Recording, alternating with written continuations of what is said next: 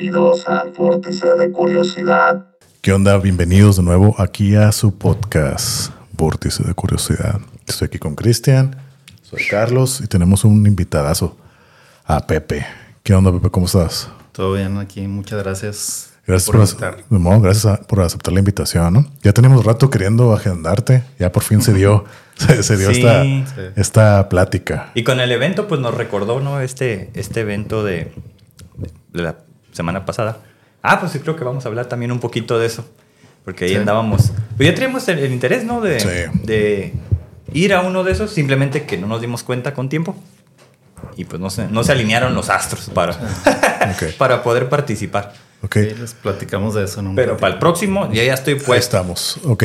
O sea, entonces, Pepe, básicamente eres fotógrafo, ¿no? Eres fotógrafo. Es lo que haces. Y toda tu vida ha sido fotografía, fue lo que querías hacer, esa es tu profesión, es tu- Eh, o- no, de hecho, originalmente mi profesión soy arquitecto, pero pues siempre me ha gustado desde que estaba en la prepa la fotografía. Ok. Fue cuando agarré mi primer camarita, que era todavía de rollo de aquellos tiempos. Órale. Y así empecé, tomándole a todo, prácticamente todo lo que pudiera tomar, me gastaba rollos y rollos ahí. Órale. Este, y pues ya ves, después llegó la era digital, me cambié a digital y ahí le seguí. Y yo creo que también nace un poquito el gusto ahí por la foto en la universidad, en la carrera, porque parte de lo que hacía era fotografiar las maquetas. Nos dejaban de repente trabajos de presentación Ok. del proyecto y pues ocupamos las fotos, ¿no? Sus respectivas fotos, los proyectos, los para complementar los planos y todo esto. Entonces, Es como verdad. que se fue dando ahí el, el, el gusto, ¿no? Por las artes gráficas también. Sí. Oye, sé que estuvimos en la misma prepa, pero a lo mejor en diferente tiempo, ¿verdad? ¿Ahí, ahí tomaste algún curso de, de fotografía? Como así, como esas tipos op- optativas que se daban. Sí, de hecho, en, la, en tiempo de la prepa fue cuando tomé cursos acá en el Secut. Había unos cursos propedéuticos. Este, que eran muy básicos porque aprendí, pero muy buenos porque Ujú. aprendí qué hacía cada botón de la cámara, ¿no? Era Ah. qué hacía este botón de acá, Ujú. cómo quitarle lente, o sea, las cosas súper básicas que en ese tiempo no sabía y ahí las aprendí, ¿no?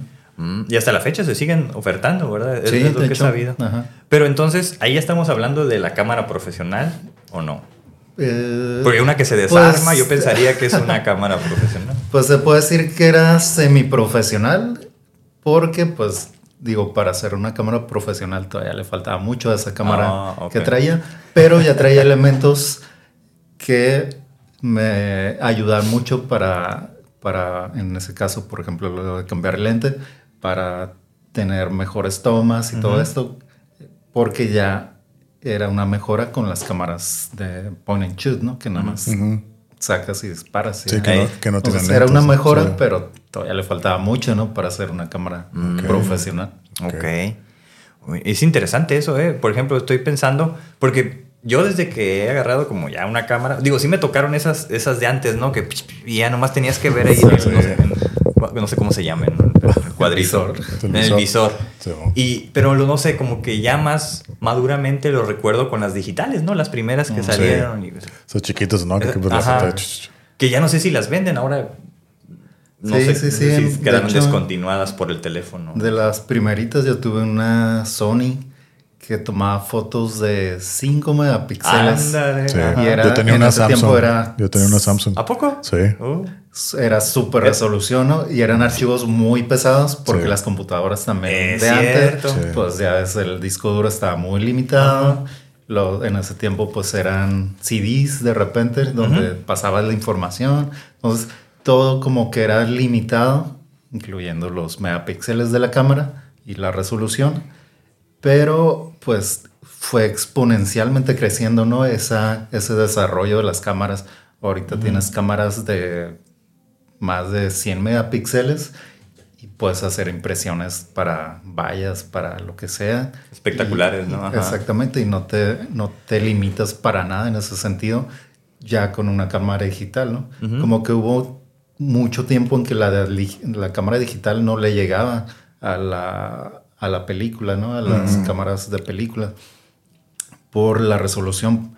Pero ya esa brecha ya, ya se Ya sobrepasó. Órale. Y ahorita todas las cámaras son digitales, ¿no? Son Sí, digitales y son cámaras bien chingonas. Sí, se sigue usando de repente, pero ya sabes, como ya para un mercado muy, este, pues, alternativo, ¿no? El que te venden los rollos, la película para formatos medios, para Sí. 110, para Sí. 35 milímetros, pero pues ya el uso es mucho más, este, artesanal, se puede decir, ¿no? Mm. Los Ok. 35 milímetros es para, para video, ¿no? 35. Ajá. No, son los rollos los más convencionales que estuvieron hasta Mm. Sí, sí, sí. hace- que metías y que lo tenías Por que hacer muchos así. años. Y todo, ¿no? Sí, que si no lo ponías bien, ya Te adiós vacaciones, ¿no? ¿Y, y a, ti, te- a tocó ir a, a los cuartos rojos a develar también? ¿O, tú ibas y, y- y ya lo hacías? No, sí, de hecho en, el, en la UABC, ahí tomé otros cursos ya cuando estaba eh, en la universidad. Mm, Yo estuve en el TEC, ahí estudié mi carrera. ok. Pero pues acá en la UABC tenían cursos que estaban muy padres porque era por niveles.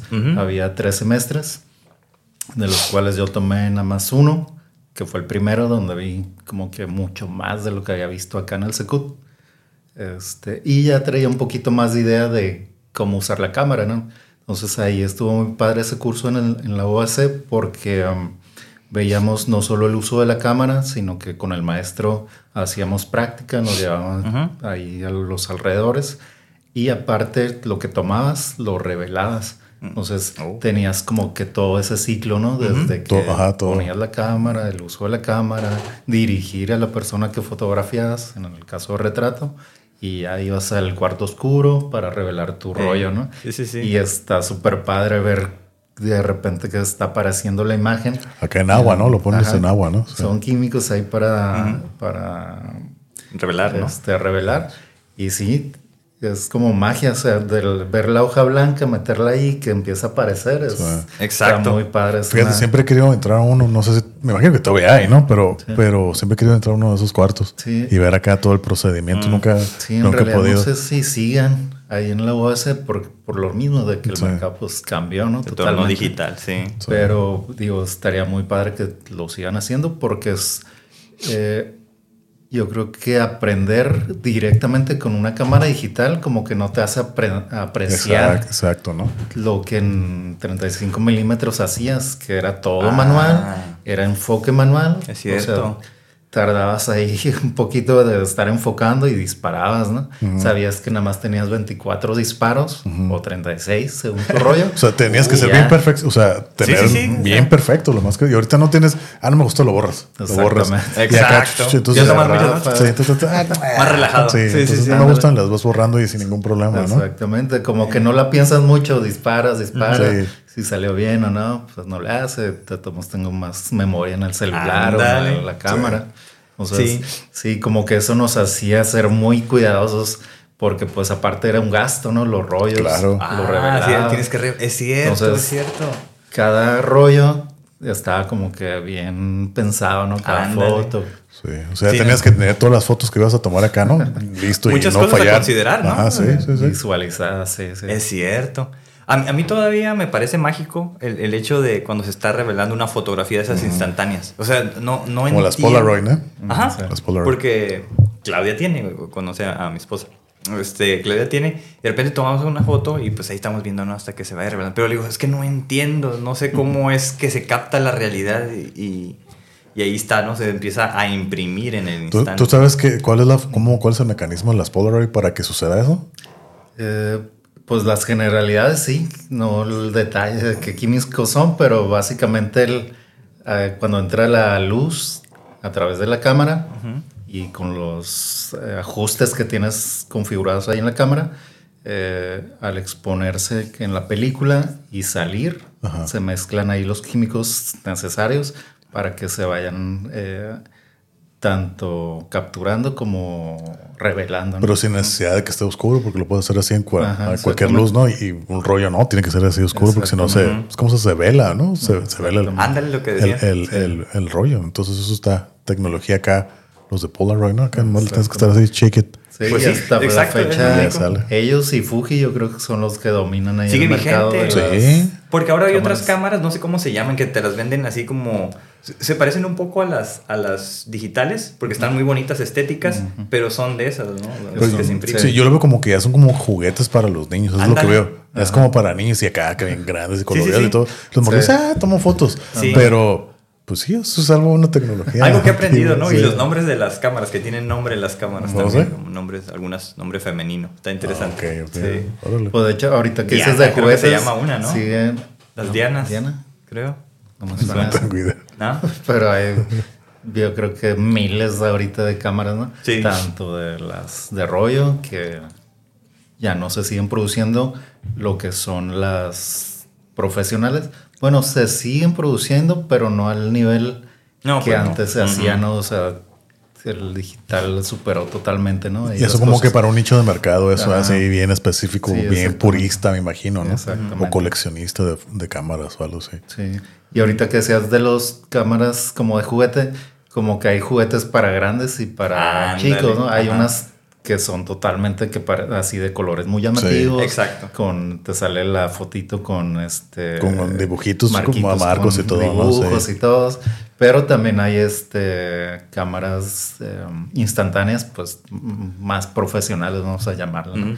De diferentes tamaños, formatos más grandes, chicos, eh, que pues cambiar, intercambiar lentes, que eso eh, yo creo que le da un poquito más de versatilidad, ¿no? Claro. Cuando haces un retrato y todo. Entonces se sigue, eh, se sigue, se puede decir que es todavía una cámara profesional, pero pues eh, instantánea, ¿no? Claro. Interesante todos eso, sí. Tengo una, una pregunta así como de, de los aspectos que en toda tu trayectoria como fotógrafo, a lo mejor se han desarrollado. ¿Qué es lo que se ha desarrollado en ti como, no sé, no sé si como fotógrafo? ¿Es la percepción? ¿Es la transición que hubo, no? No sé cómo se llama el anterior a la era digital. O sea, tuviste que hacerlo, ¿no? Para, para tener que estarlo haciendo ahora, pero ¿qué es lo que tú sientes que, tú, que cambió más? O sea, pero más bien desde tu perspectiva, no la tecnología en sí, sino tú como fotógrafo. que cambie más. Pues yo creo que con el, mis- la misma práctica de la fotografía te hace ser muy observador, observador ¿no? De por sí, pues uno es fijado, ¿no? Como, como en, en arquitectura, pues ya sabes, es todo muy Sí, estético sí, y todo claro. este rollo. El pues detalle, en la foto, pues Todo. igual, ¿no? Te vas fijando eh, por las por varias cosas, ¿no? Y una de ellas es, pues, también es muy estético la fotografía, igual que la arquitectura. pues, Claro. siempre está buscando la mejor manera de fotografiar algo, ¿no? Que se te presente. Ya sea un retrato personal, de paisaje, por ejemplo. Paisaje, Entonces exacto. le buscas la mejor, el mejor ángulo, la, la hora ideal. de que- es verdad, es la cierto, todos esos aspectos el paisaje, eh, el horario es clave, ¿no? Que la Sí. hora azul, que la Sí. hora dorada. Ah, La O sea, iluminación. tomas ese mismo paisaje a mediodía con el solazo y no, pues Sí. ves una cosa, un paisaje totalmente diferente, ¿no? Entonces, y no se diga cuando haces foto nocturna, ¿no? Ahí pues ya te cambias, es otra cosa, el cielo estrellado. Sí. Ey. Oye, oye, y por ejemplo, ahorita que dices, ¿no? Que la fotografía no estás viendo. hay- obviamente hay técnicas y demás, ¿no? Pero eh, la fotografía es como la pintura de que, o sea, hay técnicas y estilos de, de- de pintura, o sea, de que, oh, que es realismo, que es cubismo y no sé qué tantas cosas. Pero en la fotografía hay algo así similar, pero que se hace, cuenta, tú tienes las, las conocimientos, ¿no? Todos los fotógrafos tienen el conocimiento y a lo mejor tú lo tomas, haces una toma de algo, no sé, por ejemplo, de este vaso. Y pero tú lo ves, tú lo visualizas, yo quiero captar esto, tas. Y a lo mejor no va dentro de las normas de lo tecnicismo. Pero también hay ese arte en la fotografía, así como que, eh, pero eso es lo que yo estoy viendo, es lo que estoy captando. Sí. O eso no se da tanto en la fotografía. Sí, yo creo que el- es algo que al final de cuentas también es muy personal, pues eh, a cualquier persona que retrates, por ejemplo, cada fotógrafo lo va a retratar diferente por varias cosas, ¿no? Una es su visión, sus ángulos, la otra es cómo lo va a iluminar a esa persona. sabes que le voy a poner flash de recorte, que son los por atrás, le voy Ah. a poner un flash de frente, luz principal. Entonces, igual que esta lámpara, tú buscas un arreglo eh, de iluminación de tal forma que favorezca o no favorezca, o según tu idea que quieras crear. Entonces, desde ahí, antes de la captura, ya estás trabajando un concepto, ¿no? Sí. Después de la captura, ahora sí vas a la computadora, en este caso que estamos hablando de lo digital, y descargas y ya te pones a editar esa fotografía y ahí le puedes dar otras mil modificaciones a esa foto que tomaste y cada quien lo va a hacer con diferentes gustos, ¿no? claro. Colores, Es cierto. este, de Temperatura. repente le vas a dar sí. que la piel se vea muy más rojiza, más amarillenta, eso ya es gusto personal, o, o- o de plano eh, El respetar su color Ah, natural, ¿no? Oye, pero por ejemplo, es- volviendo, o sea, hablando del mismo tema, me surge así como que una pregunta. O sea, tú tomas la foto del vaso, ¿no? A lo mejor con lo que traes todo, el equipo que traes, el lente, la cámara, el, el- el cuadro, o lo que sea, ¿no? El estilo. Tú tomas la foto, pero a lo mejor la foto nos, con lo que tienes no da para lo que tú visualizas ese cuadro. Entonces, para eso viene la postproducción, ¿no? Sí. Ok. Sí, aunque lo ideal es, si ya traes una idea bastante clara, es lograrla desde un principio Claro. para trabajar lo menos posible En la postproducción. en la postproducción. Sí. Porque de otra forma, pues vas a trabajar mucho y Sí. aparte, pues, como que se me hace que es un poquillo hacer trampa, ¿no? El hecho Exactamente, de estarle ajá, ajá. editando tanto a algo que pudiste haber hecho desde un principio, ¿no? Si no había los medios y esto, y fue ahí como que, pues, una urgencia o algo, pues, ni modo, ¿no? Pero si tienes chance de eh, armar todo para que la foto desde un principio salga a como te la estás imaginando. Ya nada más llegas a la computadora, haces algunos ajustitos leves y sale, ¿no? La foto. Como por Sí, ejemplo, que ponerle ahí un, Sí. un filtro, ¿no? Pum. Ya es otra, es otra foto, ¿no? Es que, por ejemplo, yo he visto videos así que en, en, en Instagram y todo de que soy un fotógrafo callejero, ¿no? Y ve a gente así, hey, ¿te puedo tomar una foto? Y dice, no, así que Ah, el vato de acá toma. sí. O sea, como ahí se improvisado, eso, pero así que no traes equipo, nomás lo único que la cámara, tac, tac. Ah, que ponte así, pose, ríete, pon la cara así. tac, tac, tac. No, ya se la muestra. No, qué curada. Porque ya tienes la técnica, sabes, los ángulos, las, todas las, ¿cómo se dice? Las, Especificaciones. Ajá, de la cámara, Sí, ¿no? los Dependiendo- ajustes de cámara. Ajá, los Ajá. ajustes, ¿no? Entonces, a lo mejor ya en la final, en la producción, pues, como no vienes todo preparado, a lo mejor ahí sí tienes que hacer un poco más de, de modificaciones, ¿no? O al menos que así dices, ¿sabes qué? Para mí eso está bien. Ajá. Así. no, ¿no? y más si hay ahorita, por ejemplo, lo que yo hago regularmente es tomar una foto en formato RAW, que Ajá. es una especie de negativo digital. Ujú. eh, de que cualquier cámara digital lo tiene. Sí. Bueno, de cierto rango para arriba. Y ese RAW nos da mucha flexibilidad a la hora Sí. de trabajarlo, a la hora de manipularlo, a diferencia de que si toma una foto en JPG, Sí. ya es un archivo desde un inicio comprimido, que la foto hace ciertos ajustitos para que ya salga así, ¿no? Tal cual. Entonces te da mucho menos libertad un archivo JPG que ya tiene cierta compresión Mm. este, que un archivo en RAW. Entonces el RAW lo meto a la computadora, me pongo ahí a, a editar y más en este caso de la foto, foto de astrofotografía que ocupas mucho rango dinámico Claro. vas a zonas súper oscuras, entonces ocupas ese plus, ¿no? De, de Ay, que te puede dar el archivo y a la hora de editar le puedes sacar mucho más provecho, ¿no? Es que mira, fíjate, a, mí me surgen, yo creo, muchas preguntas técnicas, técnicas, porque pues, ahora sí que estamos haciendo esto, video y demás. ¿no? Yo no tengo cámara, pero tengo una idea que quiero comprar una cámara para una mejor imagen. Más que nada para video, no tanto para cámara. Para fotografías, perdón. Entonces, pues especificaciones ahí más o menos entiendo, ¿no? Pero hay muchas cosas que todavía no me quedan claras. Igual no sé si nos puedes dar así como que algo así muy básico, una embarrada breve de las especificaciones más básicas y para qué sirven, cómo funcionan, para qué utilizarlas de, la- de una cámara, ¿no? Que el ISO, la saturación, el, el brillo, la temperatura. Ay, no, pues eso es mucho, ¿no? Ah, no, no, pero, no, pero algo así como que muy, ah, así como que muy rápido. hacer algo como muy rápido porque te digo, yo sí tengo muchos de los lentes. Por ejemplo, yo he visto que el lente de 50 milímetros es como que de lo más cotizado, porque yo tuve una experiencia de que a mí me regalaron una cámara ya vieja y venía con varios lentes, ¿no? Bueno, entre ellos uno de 50. Entonces yo puse toda la venta y dije, pues yo no, Yo no tomo foto ni nada y pues no conozco, ¿no? Y todos se peleaban por el de 50. El de 50 había de 36, en no sé qué tantos milímetros. 50, todos 50, el de 50, todo lo tienes, todo lo tienes. No, ya lo vendí. Y para que quítalo. que quería. Ah, quítalo entonces, porque porque lo sigues teniendo ahí a la venta. Y dije, ok, ya lo quité y ya. Y ya que pues ya se vendió, ya nadie me hablaba. Pero el de 50 todos acá. Todos lo querían. Era el todos- gancho. Ah, Oh. Ahí a lo mejor pasó que ese lente, lo que pasa es que tanto el lente, por ejemplo, aparte de sus milímetros, en este caso 50 milímetros, Sí. tiene el- la apertura del diafragma, ¿no? Que es la cantidad de luz que puede eh, Permitir. capturar ese lente, ¿no?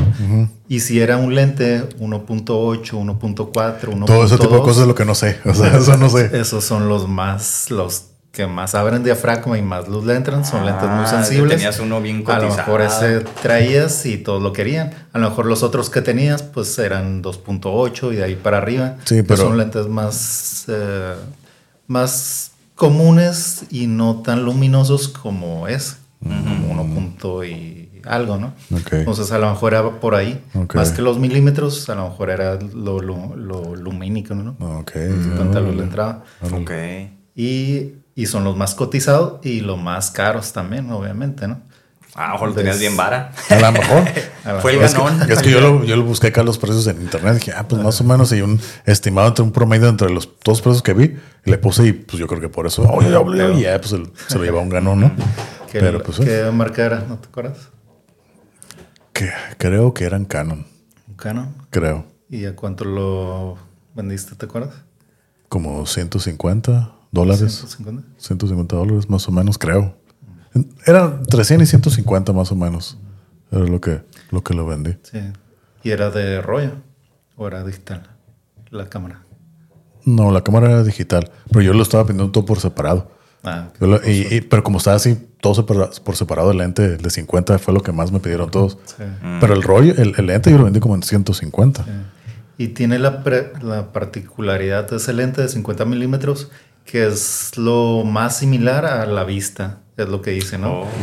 Es la- el ángulo de visión más similar a lo que el ojo humano ve normalmente. Entonces, Oh, eh, a diferencia de un gran angular que te distorsiona Sí, mucho, te labra, ¿no? o de un telefoto que te comprima mucho, ¿no? Un telefoto hablando de 200 milímetros para arriba, te da una compresión que tú a la hora de verlo en la cámara, pues lo ves diferente a como tú estás viendo, ¿no? Con la vista. Oh, Entonces, eh, es ese, esas cosas, ¿no? De que es un lente muy padre para retrato porque te da esa naturalidad de ángulo de visión y aparte si era luminoso, como te digo, de uno punto y feria, pues es muy solicitado. Los milímetros, ¿qué, ¿a qué se refiere? O sea, ¿qué, qué 50, 36, 18, todo eso? ¿qué, qué- esos milímetros qué es lo que están midiendo? Es el ángulo de visión que tiene el lente. Oh, Entre más angular, en este caso, por decir un 10 milímetros, tiene un ángulo de visión mucho más grande que un 50 milímetros, ¿no? O que un telefoto. Ok, o Y sea, el- haciendo hasta la base y los... Ok, oh, Y el ok, ok. telefoto es al revés. Es el ángulo de visión muy cerrado. Mm. Con ese nada más ves si estás fotografiando a una persona. Acá. A veces te tienes que hacer para atrás, ¿no? Ah, esos son los, los grandes, esos Ajá, que usan los en el deporte a veces, ¿no? Ándale. Para- ah, pues como los de deporte no están los fotógrafos. Eh, Chilete del tamaño de está- la mesa, ¿no? Sí, sí, sí, Están ahí escondidos y desde ahí están capturando a los jugadores, Ajá. que al O, o- portero y o- todo. o de los que hacen acá como que fotografía de animales, acá también, ¿no? Que están acá. Ándale. Acá que ahí tripié traen. safari, Sí, ándale. ándale. Desde lejos estás capturando y te da una compresión muy, muy cerrada, ¿no? Y eso a la vez también provoca que desenf- tengas unos des- desenfoques de fondo Claro. padres, pues Sí. que se ve el fondo así borrosito. Oh. Ese efecto no le da, ¿no? Que se vea que lo que estás efecto. tomando sea lo que es- sobresalga sobre el fondo. Súper nítido. Sí. Ahí el león que estés fotografiando y el árbol que está atrás. Súper Entonces, Sí. este, aparte, por seguridad, ¿no? Obviamente andar ahí arriba del carro con el zoom te da Sí, esa como- comodidad, ¿no? De otra forma tendrías que acercarte ahí al sujeto y pues está canijo en el caso de un safari, ¿no? No, pues Sí. Bueno, yo también he visto que, que hay como toda esa, vamos a decirle, tecnología, parafernalia en los este, despegues de cohetes. Una vez que la gente está lejos y con unos Sí, super lentes sí, así. también. Entonces, pues no sé si porque ahí ya es video y están como grabando toda la secuencia o nada más son fotos. Porque salen espectaculares, Sí. tanto fotos como videos. Y, No, están y, y lejos. aparte, pues no puede estar ahí como que muy cerca. No, por eso me refiero, Ajá, están lejos sí, sí. y sale espectacular, pues, Sí, o sea, claro. a eso me refiero. Es como, Sí. wow. Sí, de hecho, pues hay un radio ahí de seguridad, ¿no? Que impone ahí la NASA. Y pues todos los que están ahí, tanto videógrafos como fotógrafos, ocupan esos lentes zoom para estar a esa distancia y seguir capturándolo con detalle, ¿no? Al sujeto, en este caso un cohete o un este, nave, lo que sea que esté despegando, sin tener que estar tan cerca y aparte de tener esos detalles, ¿no? Porque si esa misma toma la haces con un lente eh, angular, te va a salir el cuetecito como un puntito ahí chiquitito y Sí. puro cielo y pura tierra, ¿no? Sí, sí, sí. O sea, es- eh, depende de lo que vayas a hacer. En este caso, pues ellos sabían perfectamente lo que iban a tomar. A lo mejor ya sabían dónde iban a estar y saben qué equipo tienen que llevar, ¿no? Sí, sí, sí, claro. O a Es veces se llevan todo y pues ya ahí escogen lo que les funciona. Sí, he visto que llevan así también, o sea, traen como sus Sí, todo otros el- lentes sí, ahí. Y todo, o sea, ¿no? dependiendo de lo Y que lo bien que cargas más, ¿no? Traes ahí maletas, mochilas. y, Sí. pues, Sí, que por ahí hay una foto tipo meme, ¿no? Que traen así como un montón de, como si fueran armas con un montón de Ándale. cámaras, pero pues, Sí. Pues es un poco una exageración. Digo, no es tan exagerado porque sí traen varias, sí he Sí. visto que van con maletas y todo. Exactamente. Sí, Como los tocado, fotoperiodistas. Ándale. es- Ándale, también. Es algo muy común que traigan más de una cámara Ajá, con también. diferentes lentes, ¿no? Sí. Entonces, en lugar de traer una cámara y varios lentes, ellos ocupan ¿no? rápido, Van ajá. a captar rápido lo que esté pasando. Si es una guerra, por ejemplo, pues no te da chance de cambiar el lente a la cámara, quitarle, ponerle y todo. Es, es todo rápido. Entonces, agarras la cámara que ocupas de lejos, cambias de cámara de cerca y rápido, pues ocupas esa in- inmediatez, ¿no? Ey, Sí, por ejemplo, eso lo he visto en, en los conciertos, que hay vatos que llevan una cámara, o sea, así como él dice, dos cámaras. Acá también una, y acá dependiendo el ángulo y la toma, o se ve así como tú dices, hoja de pe- ojo de pescado y todo ese tipo de cosas. Ah, no, ya cambian y otra vez, tu, Sí, y ya se cierto. baja. Ya se ven que, Sí, de sí. repente dices, ah, pues qué exagerado, pero cuando lo estás haciendo ya por trabajo, Sí. ocupas esa. Sí. eh, Sí, la mejor calidad posible. ¿no? exactamente la mejor calidad y esa rapidez, ¿no? Que no se te vaya el momento, ¿no? Si es un concierto y se aviente el artista y todo, pues, y. Ah, ¿sabes qué? Te ocupo cambiar de lente. Espérame, pues no, no puedes. Es todo rápido. Cambias de cámara y inmediatamente lo Sí. capturas, ¿no?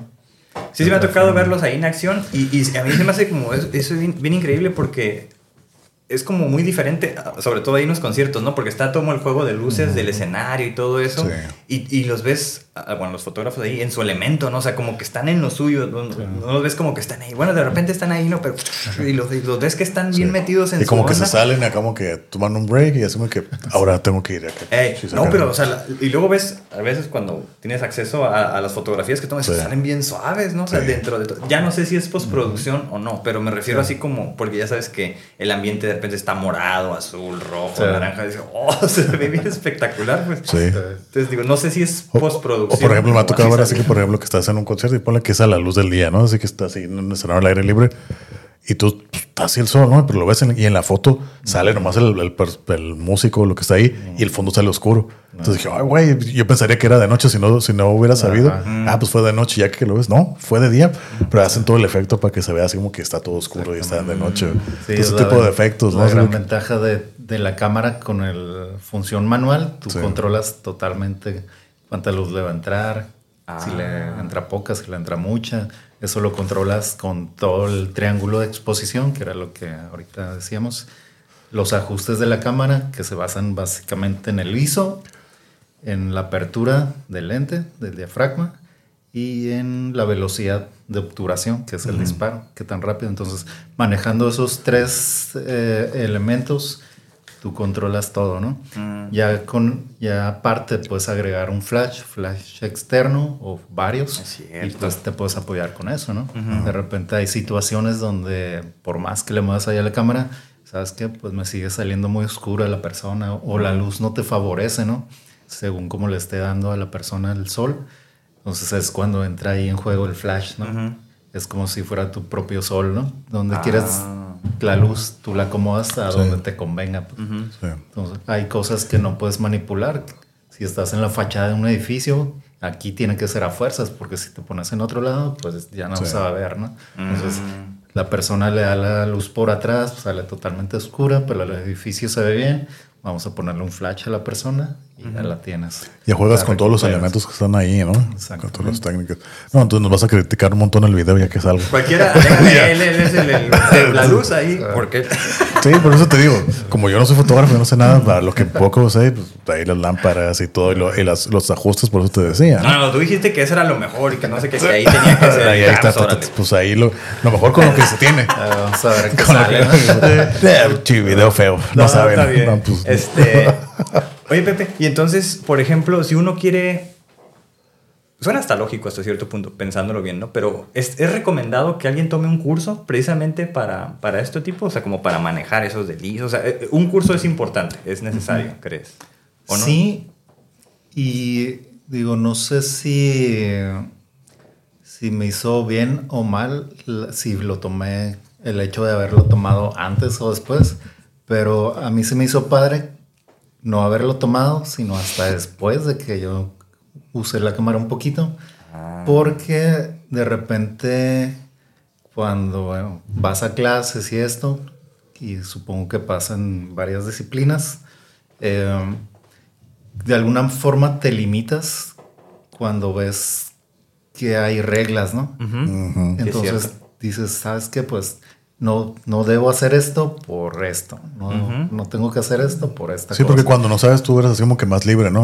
Tú lo experimentas haces lo que y nuevas. ocurra. Y ya Ajá. cuando te, te enseñan que es bueno, pero también te limitas. Y dices, oh, pues yo a lo mejor me gustaba cómo se veía, pero no era lo correcto. Exacto. Tú ya limitas tu, Es tu que ya tienes que estar pensando Ajá. en, en más cosas, ¿no? Sí, es como cierto peso que traes encima a la hora de...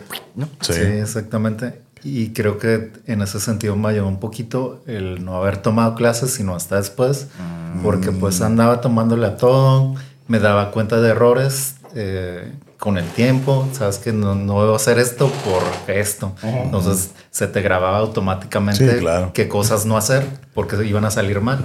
Entonces ya con las clases veías esas, esos errores que cometías y cómo solucionarlos pero a la vez como que también te limitabas en otras cosas, ¿no? Entonces creo que en ese sentido me sirvió eh, ser experimental, ¿no? Desde un Claro. inicio. Sí, sí, sí. Totalmente.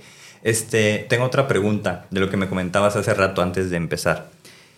Pues, ¿cuáles fueron como tus inicios? Antes de entrar a lo de la astrofotografía, ¿o cuáles eran tus inicios ahí con la astrofoto que me comentabas? Con astrofotografía, ¿cuál fue mi primer acercamiento? A ver, Es del pensando. telescopio. Con... Ah, sí, sí, sí. En, que estaba que en la universidad, más o menos, yo creo. Cuando por ahí conseguí un telescopio que estaba muy padre para, para aquellos años, porque alcanzabas a ver la nitidez de los cráteres lunares. Ok. Veías Oh. detalles, ¿no? Veías la luna en, en todo el visor prácticamente del telescopio, ¿no? Abarcaba todo. Y después tuve oportunidad de conseguirle un adaptador a la cámara para ponerle en el telescopio. Entonces tomaba fotos con el telescopio, que era como si tuviera un Como un lente, ¿no? lente gigante. Exactamente. ¿no? Entonces salía, pues obviamente la luna gigante. Ajá. Y en ese tiempo todavía era de rollo mi cámara. Oh. Entonces las fotos que tomaba de la luna, en este caso, salían este pues en rollo. y pero daba- nítidas, así. Pero nítidas, Ajá. o sea, abarcaba la foto completa, veía los cráteres este, bien detallados. Y obviamente batallaba mucho para que saliera porque no era un telescopio que siguiera la rotación este, de la Tierra. Nada más yo lo iba siguiendo y pues se me movía. Y Sí, la- claro, eh, claro, claro. Era Es totalmente, cierto. era todo manual, ¿no? En ese Sí. tiempo. Eh, Y es cierto que hay- hay trayectorias, pues Sí. nos, Sí. estamos, nos estamos moviendo nosotros. ¿no? Sí, se, sí, se sí. mueven. sí. Hay equipo especial, que es también este carito, que ya montas tu cámara, telescopio y todo, y va siguiendo automáticamente sin tener que tú ajustar nada. Ah, sí, Sí, bueno, pero sí, eso sí, ya es lo más puedes- reciente, me imagino. Sí, sí. Digo, tiene algunos años, pero cada vez están mejores, ¿no? Ahorita Sí. lo puedes conectar a la computadora y desde la computadora estás ahí manipulándolo, ¿no? Sí, yo, yo vi más o menos, a lo mejor similar, quizás no con la misma técnica, porque mi hermano pues también tiene un, un, este, telescopio y me manda las fotos, ¿no? Que no, eh, que Júpiter o que está esto, así como algo especial, mira la luna ahí de No. Io, ¿no? Una luna ahí de. Saturno. Entonces, no- bueno, manda así como las fotos. Le digo, ¿cómo tomaste la foto? Y dice, pues así. O sea, no tan, a lo mejor bien instalada, pero así como lo mejor posible, porque el telescopio está bien perrón. Sí, sí. Dices, órale. Y entonces, eso fueron como a, a lo mejor mis inicios en lo que yo que pensaba que era astrofotografía, pero ya después supe que no, que ya era algo más elaborado. Sí. Entonces, no Sí, sé. si- hay- en cuanto a equipo hay también yo creo que infinidad de cosas que puedes conseguir para poder hacer este tipo de toma, ¿no? Me imagino que debe ser equipo más como que especializado porque pues ya son distancias más grandes. Sí. Y, y aparte sí, sí. ya es fuera de la Tierra. Para Y de empezar, hecho, ¿no? Para hay empezar. cámaras que Ajá. no, son- no parecen una cámara, pues. ¿A poco? Hay, pues son cámaras porque eso hacen, tomar fotografía, pero tú lo ves y es una herramienta al final de cuentas que le adaptas al, Al al telescopio. telescopio. Oh, Entonces, sí, yo cuando la vi como que, ay, pues, ¿eso qué, ¿Qué es esto? Sea, porque es más como un complemento para el telescopio para, Para- que pueda tomar exactamente. fotos. Exactamente. Ok. Ah, Y ya con esa puedes tomar eh, nebulosas, cosas totalmente que le llaman para el espacio Exterior. Exterior, ¿no? Este, profundo. El espacio profundo, exactamente, sí, sí. Entonces, Entonces- básicamente, o sea, ¿qué nos podrías explicar? O sea, sí, es tomar fotos a los astros, pero eso es, eso es la, la fotografía, eh, ¿cómo se llama? Es Astro, Astrofotografía. astrofotografía, ¿no? Sí. Es tomar al, fotos al espacio. Sí, desde estrellas, eh, luna, un paisaje que incluya la Vía Láctea, por ejemplo. Ya desde Haces ahí- fotos también oh, eso es curadas. considerado un paisaje. Sí, Wow, porque sí he Pues visto, sí, sí sí, sí, sí, sí. Que- sí, que formas tu composición tanto de lo que se ve en la Tierra, pinos, rocas, lo que sea. Y son las tomas para arriba, ¿no? Que se ve el- o se esas tomas también curadas. Sí, sí, sí. E- Esa composición, porque eh, lo que entiendo es, ocupas la abertura y, y dejar la cámara a- a como tomando luz, ¿no? Absorbiendo la Sí. poca luz que hay. Ándale. Pero entonces la foto se va, es como un tipo video en el cual se va. Se Es va el grabando. famoso timeline, ¿no? Ajá. eso, Ah, eso- bueno. eso- eso es video, ¿no? Esa es, esa es otra cosa. Hacer un timelapse es dejar la, la cámara tomando. En modo video, ese es. en- no, porque haces una secuencia de fotos Ah. que al juntarlas, pues le da Se ese movimiento. Oh, ok, ok. Eh, esto se hace con la intención de que cada fotograma individual lo puedas manipular. Eh, hablando lo que, repitiendo lo del RAM, lo, manipulas y eso lo haces en todas las fotos y al juntarlas tienes un pequeño timelapse con fotos con bastante mejora en la edición. Porque de otra forma, el hecho de tomar un video directamente eh, ya no te da posibilidad de trabajarlo, pues no puedes recuperar esas luces, esas sombras que puedes hacer individualmente por foto. Oh, ok, fíjate, yo siempre creí que era un video. No, Y siempre pensé que era como el timelapse y se ve bien curada, ¿no? Como va girando ch, todo. Y yo siempre pensé que, pensé que eran videos. Pero son, son fotos. Juegan con nuestra mente. Sí, son fotos así, ch, a veces como pues los Ahí está el secreto. 24 cuadros por segundo, ¿no? y no casi, habrá quien sí tome un video, pero no va a tener nunca La la misma- eh, información para trabajar que tener fotos individuales, ¿no? Y depende qué tan seguido las tomas. Puedes tomar de cada segundo, cada dos segundos, cada cuatro, cada cinco. Oh. Yo esta vez tomé uno de cada cinco segundos, si no me equivoco. Y, s- y se le ve cierta fluidez, nada más que lo, cor- lo hice súper cortito porque ya me quería dormir.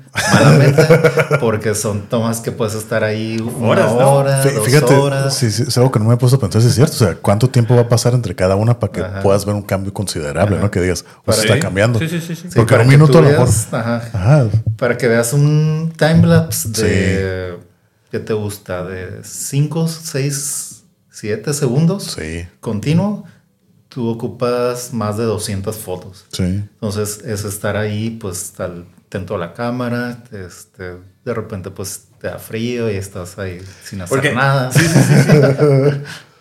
y ya son cuestiones ya de- prácticas, ¿no? Cuando el frío está más Que- frío. A, esa Ah, hora. ¿A qué hora- a qué hora exactamente. se, eh, se tienen que hacer eso en aquí en, en la Laguna Hanson? Que es cuando se... Esta vez que fuimos a la laguna empezamos a tomar a medianoche más o menos. Ah, Eh, ahí es clave llegar temprano para que con luz puedas ir a explorar dónde te vas a posicionar en la Ah, noche. ok. Porque de noche, pues ya sabes, ni ves nada. No hay luz, no hay iluminación ni nada. Exactamente. Está más peligroso también porque es temporada de víboras de cascabel también. Entonces tienes que tener ese doble cuidado de dónde andas, qué estás pisando. manches, eso no lo había pensado. Pues y eso sí. que ahí es donde nos salió una cuando fuimos a llegar, a subir una piedrota, así que era piedra, subimos. Ajá. Y le sale una Claudia y se asusta y, y mi niña ahí se quedó así como que ¡ay! Ahí voy yo y la saco. Era una cascabel gris, pero se asustó y ya se, se fue a esconder. Fue a. Es lo bueno, porque dije, "Uy", pero esa sí la escuché, esa estuvimos, fue ahí un encuentro cercano. No, lo había considerado que, que eso también puede llegar a pasar en la noche. Ahí Sí. O también dependiendo del área en qué parte del estés, algún otro animal. Sí, llegar un, un- un- Sí, ¿cómo se llama? pues hay un puma, hay- coyote o algo así. o-. Un puma sería más peligroso. No, sí. pues sí. Sí, ¿no? definitivamente no, no te lo quieres encontrar, ¿no? Y pues recomendable a lo mejor no ir solo también, ya en No, un pues, grupito claro. pues Ah, difícilmente Que te hagan guardia, se acercan, ¿no? Que hagan guardia. Sí. Con la antorcha. Creo que alcancé, no, no sé si... No, no han publicado fotos. Es que ya no sé cómo... Como vi unas fotos de lo del... De algo, pero no sé si eran ustedes o eran otros.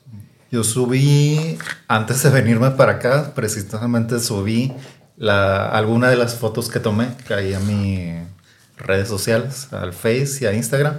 Publiqué como seis fotos, ¿no? Que son las que más me gustaron y les tomé yo a las personas que iban conmigo también su propia foto individual con la Vía Láctea, ¿no? Se Oh, veía- Uh, qué se curada. veía súper padre. Yo hice la mía también. Eh, la que no alcanzamos a hacer fue la grupal, que como algunos ya tenían frío, Se fueron a subieron al dormir. panel y pues ya se... Oye, oye ¿y eso es, eso es un evento que haces? ¿O eso es como que nomás una convocatoria? ¿O sí? ¿O cómo funciona? Sí, ¿Cómo es lo algo manejas? que nos gustaría estar haciendo eh, al menos seguido, anualmente. sí. Ay, Ajá. Pues ok. si se pudiera más seguido, pues estaría perfecto, pero ahorita al menos la idea es una vez al año. Ok. Lo habíamos hecho ya dos veces anteriormente. Y esta, ¿O esta es tu tercera esta ocasión? es la tercera en que lo hacemos ya así como grupo. Este, junto con el grupo de hike con el que estoy, que es Ok. Chavorrucos. Eh, Oh, o sea, fue nos- parte del grupo de hiking. eso. Sí, exactamente, Ok. porque incluía una breve caminada alrededor de la laguna Mm, que hicimos un poco más corta de lo usual y ya después en la noche eh, eran las tomas de fotos, ¿no? Entonces era Ah, hike, Ok. que- camping con fogata y toda la cosa y la fotografía de noche, ¿no? La astrofotografía. Era todo el combo junto, ¿no? Órale. ¿Se quedaron, perdón, un día? O... Fue una noche. Una sí. noche. Llegamos a eso de las 3 de la tarde, 4, Ujú. allá a la laguna. Montamos campamento y todo. Preparamos ahí todo. Fue cuando fuimos a caminar y a ver el lugar que estaría padre regresar en la noche. Porque andamos buscando pues que no estuviera tan difícil el acceso. Sí, que claro. no tuviéramos que mojarnos, obviamente. Que para la otra yo creo que voy a llevar botas y overall de esos para sí poderme meter un poquito. Porque te daría un efecto muy padre también. eh, El reflejo, El ¿no? reflejo, exactamente. Poco. Sí. Órale. Entonces no pudimos encontrar rocas que estuvieran accesibles con agua alrededor. Como para que se viera el Ajá, reflejo. o ¿no? estaban muy adentro o estaban muy afuera, ¿no? Sí. Y nos quedamos pues, en afuera. Porque pues ya en la noche sí estaba fresquecito Sí. y más mojado, pues Sí. Y fíjate que ahí precisamente en la Laguna Hanson fue mi primera experiencia, así de niño. Yo te- tenía como unos 7, 8 años, donde ver así el, Había la... la Vía Láctea y ver todo así. Sí. Yo quedé, "Ay, güey, esto no hay en la ciudad. Sí. Fue como que mi, mi primera experiencia así con la naturaleza, así fuera de la ciudad. Y no, quedé bien sorprendido, ¿no? Y está, y está muy curado, o sea, lo recuerdo, ya tengo un rato que no voy. Lo he visto en la playa también, una vez que acampé en playa también, en Rosarito. También se podía ver, no era igual, no, No, era lo mismo no. Que estar allá en, en la montaña. La brisa sí Sí, afecta. sí, también sí, Sí, afecta. el Tocado. hecho de subir tantos metros, ahí si Sí. no me equivoco andamos alrededor de mil, 1200 metros de altura. Entonces pues ya con respecto a la playa pues ya es Sí, bastante ya es- ganancia. sí. Entonces Un aparte poquito que más cerca. arriba, está más despejado el cielo. Sí. Este, y pues estás más alejado de los puntos lumínicos. De la, la contaminación. eh, Exactamente. de Eso luz, ayuda ¿no? mucho. Ok. Ah, para el otro ya estamos puestos. Bueno, Sí. ya, ya me... Ya Ya, me Sí, sí. Invitados. autoproclamé. Sí. No, sí, está suave. Este, porque te digo, es algo que ya he querido hacer. Y pues, ahora sí, yo no conocía mucho la Laguna Hanson hasta hace dos años que fui. Y dije, ah, ya, ya tengo así como bien mapeado. Dije, ah, ya, ya me imagino por dónde es y todo. Pero, por ejemplo, he sabido que, que también has andado allá en el, en, la otro, en el otro parque nacional. ¿Ahí también hacen? ¿Se puede? ¿Se presta? Sí, ahí ¿En es- San Pedro? Ahí ¿Dónde? está todavía mejor porque Pues, estás Es más lejos de todo. Ahí más alto, ¿no? Y Ahí aparte más está el observatorio Ahí también, estás hablando entonces... de que estás a 2.800 metros, si no me equivoco, más o menos, de altura. Eh, y está perfecto ahí porque pues no tienes nada alrededor que te contamine Ujú. eh, lumínicamente. Eh, los cielos despejados. Digo, hay que buscar las fechas también, ¿no? Porque Ah, pues, claro. allá son tormentas también fuertes, Sí, nevadas cierto. también. Sí. Entonces hay que buscar buenas fechas. Este, um, y sí, está ideal. Inclusive si eh, no prendes fogata y apagas todas tus luces ahí del campamento, puedes ver Sí, claro, las estrellas. Y es Ujú. tanto la luz que te dan las estrellas Ujú. y la Vía Láctea que no ocupas una lámpara. Ah, pues. exactamente. Digo, no que- es como el sol tampoco, ¿no? Eh, Pero Claro. alcanzas a ver bastante bien como para andar ahí caminando, ¿no? Entonces, sí, es, es mucho mejor y tanto así, pues que está el observatorio ahí, ¿no? Sí. En la Sierra de San Pedro. Sí, esta vez que fuimos, pero fuimos, digo, a la Laguna Hanson. Según yo, era a las 3 la hora en que teníamos que ver para ver toda la, la Vía Láctea, ¿no? Y sí, estaba, se veía increíble, sí, pero no era todo así como el todo el conjunto. Y dije, y fue, no, ¿cuándo fuimos? Fuimos como, creo que era julio. Entonces no sé si me calculé mal la hora y eran las 2 en lugar de las 3. Pero todavía había como... Lo que pasa es que va cambiando. No es una hora fija ni es una fecha fija. Sí, claro. Por la misma rotación terrestre. Todo cambia de un año para otro, de un mes para otro. Este, no es la misma hora del año pasado, del antepasado, Ujú. por la misma rotación. ¿no? A nosotros, por ejemplo, ahorita, este fin que fuimos, nos tocó el arco cuando recién iba saliendo, el arco Oh, de la Vía Láctea. Y conforme estuvimos ahí, iba subiendo, subiendo, subiendo hasta que nos quedó acá arriba el arco. Y siguió, ¿no? Ajá. La misma rotación hasta que se volvió a, a ocultar, ¿no? Ese es el que, no, el que no vimos, no vimos el arco.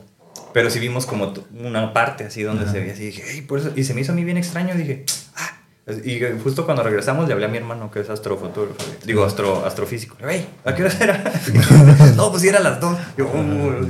Sí, pues- he preguntado antes. Si vuelves, pues te va a dar otra hora porque pues todo va cambiando, ¿no? Y hay Sí. tablas que te dicen, ¿sabes qué? Si vas a, a, no sé, a la Sierra de San Pedro, el, el día, no sé, 28 de agosto, a tal hora es cuando vas a tener eh, visible la Vía Láctea, ¿no? Sí, claro. Oh. Pero si vas en junio, fecha totalmente diferente, a lo mejor no la ves, no te va a tocar verla, Sí. A porque de fue. día va a estar acá arriba y a lo mejor de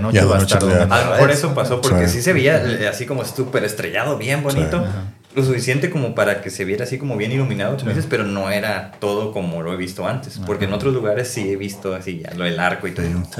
sí, exactamente. Sí, es algo que, que se tiene que planear. De hecho, esta salida que hicimos se planeó en esa fecha porque la próxima eh, vista, se puede decir, de la Vía Láctea, que coincida en fin de semana, ese era el problema para Ah, hacer la salida en fin de Sí, semana. o sea, es que es, ok, es que no me había puesto a pensar eso que dices, o sea, la planeación para que ese día que vaya esté, no es como que "Eh, vamos la próxima semana Ajá. y no sabes qué es Sí. lo que sí se va a ver o no. No, Entonces, no la solo vas a ver, hay que lo un pedacito. Sí, sí, sí, Eh. Entonces, esta fecha fue ideal porque la vimos en su esplendor, ¿no? Ujú, ujú. Toda la Vía Láctea. Veías es- desde que salía hasta que se metía, ¿no? El, el- todo el arco.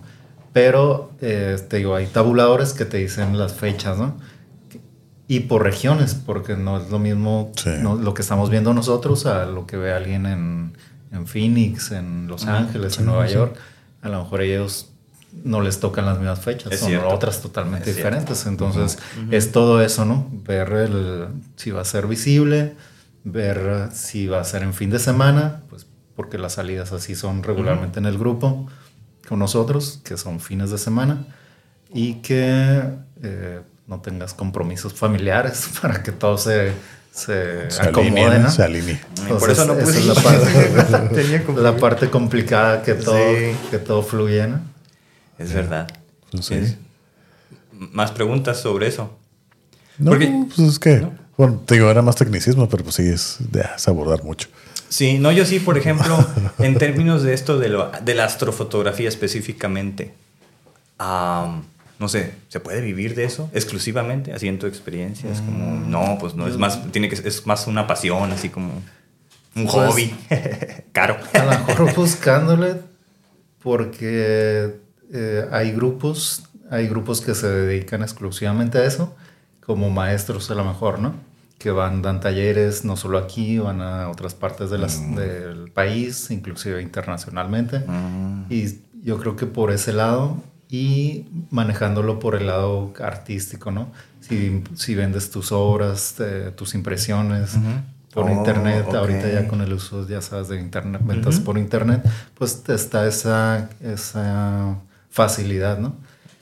Pero así como que para que te que todo mundo se dedique a hacer eso, pues sí está complicado, ¿no? Sí. Yo creo que es un nicho bastante chico, Sí. eh, como Sí, de, explotar. sí, de por sí la, la fotografía en general es así como que un nicho Ajá. pequeño. Sí. Ahora especificarte que la astrofotografía, pues más, aún más. Algo muy específico, exactamente. Bueno, puede ser. Es que a mí me parece espectacular, pues he visto Claro. así como, he estado en, en- en donde están las impresiones de una fotografía que se ve así como, como una secuencia redonda, porque se ve así ah, como... Sí, sí, sí, sí. Se me eso fue como la primera gran foto así de astrofotografía que yo vi, hasta me quise tomar una foto, ¿no? Y he visto otras así como, pues ya más bien es como, ¿cómo se puede decir? La impresión de toda una pared. No sé cómo se llama eso, pero se me hizo bien bonito, así me dije, oh, eso está cool.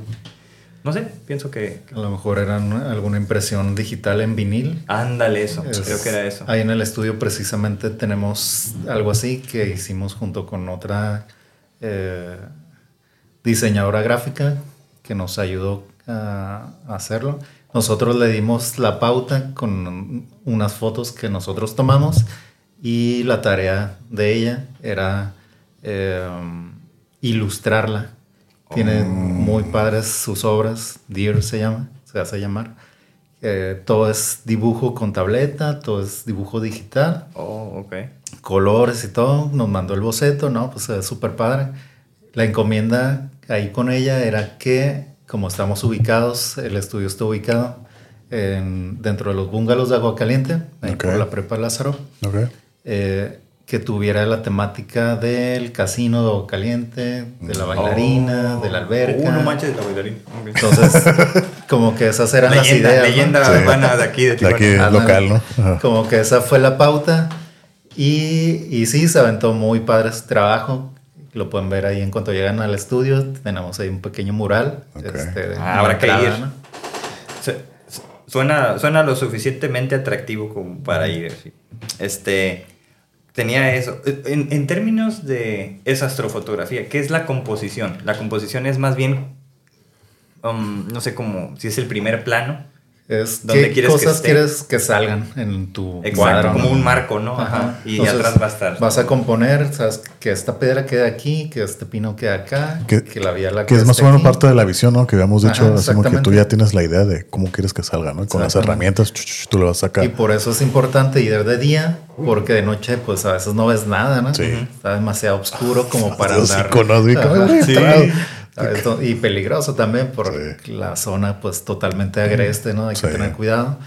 Este, pero sí, la importancia de ir de día, ves dónde están las rocas, qué está por ahí, si hay zanjas, si hay cosas ahí que pudieran ponerte en riesgo. Entonces, eh, y más si vas como nosotros íbamos un grupo donde había, había menores de edad y pues hay que tener más cuidado, ¿no? Ah, de repente eh, puede haber accidentes o lo que sea. Entonces vas de día, checas bien el área, ves que está, qué es lo que necesitas y ya en la noche es mucho más fácil encuadrar porque ya sabes que esa roca pues no se va a mover de ahí Ujú. y tienes los demás elementos y compones conforme, conforme esté la Vía Láctea, ¿no? Como te Sí, convenga. claro. Entonces, Ok. eh, ya le buscas tú dónde posicionar la cámara. Eso sí, ya lo ves al final, donde te convenga. Y ya tienes tu composición armada, ¿no? Ujú, Ok.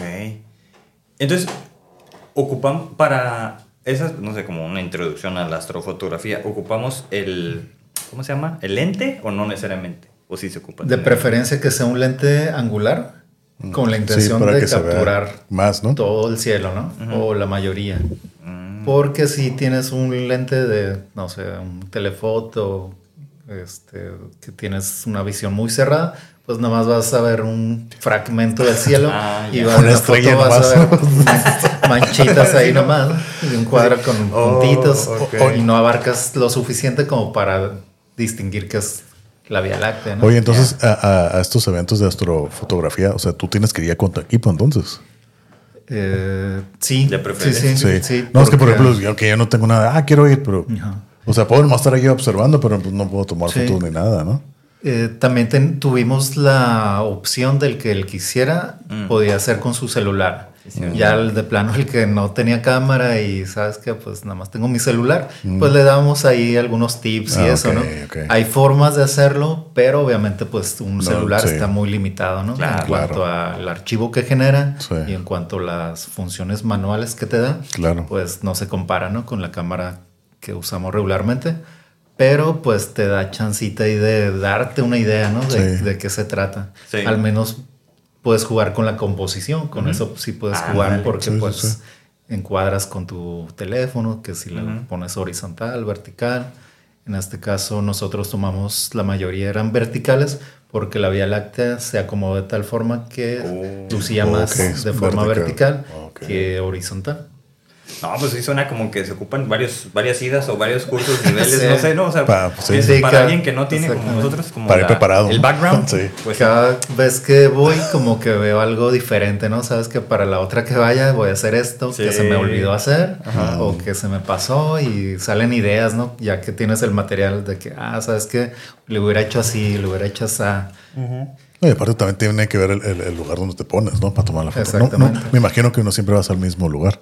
No, O sea, a- el área sí pone que en la laguna, ¿no? Pero no vas siempre a la misma piedra. Sí, exactamente. le vas acá moviendo, ¿no? buscarle diferentes. La otra vez, como no había agua, nos metimos literalmente al centro de la laguna Sí, sí, sí, y sí. ahí andábamos unas rocotas gigantes. Sí. y eso. Ah, sí, sí. Y esta vez, me no tocó a mí pudimos también. entrar al, al agua, pues anduvimos en otras rocas, pero afuera, ¿no? Ah, Entonces, pues son, aunque andes donde mismo, pues son diferentes paisajes y le buscas la manera, pues para que no sean cierto. iguales, ¿no? Sí, sí, sí.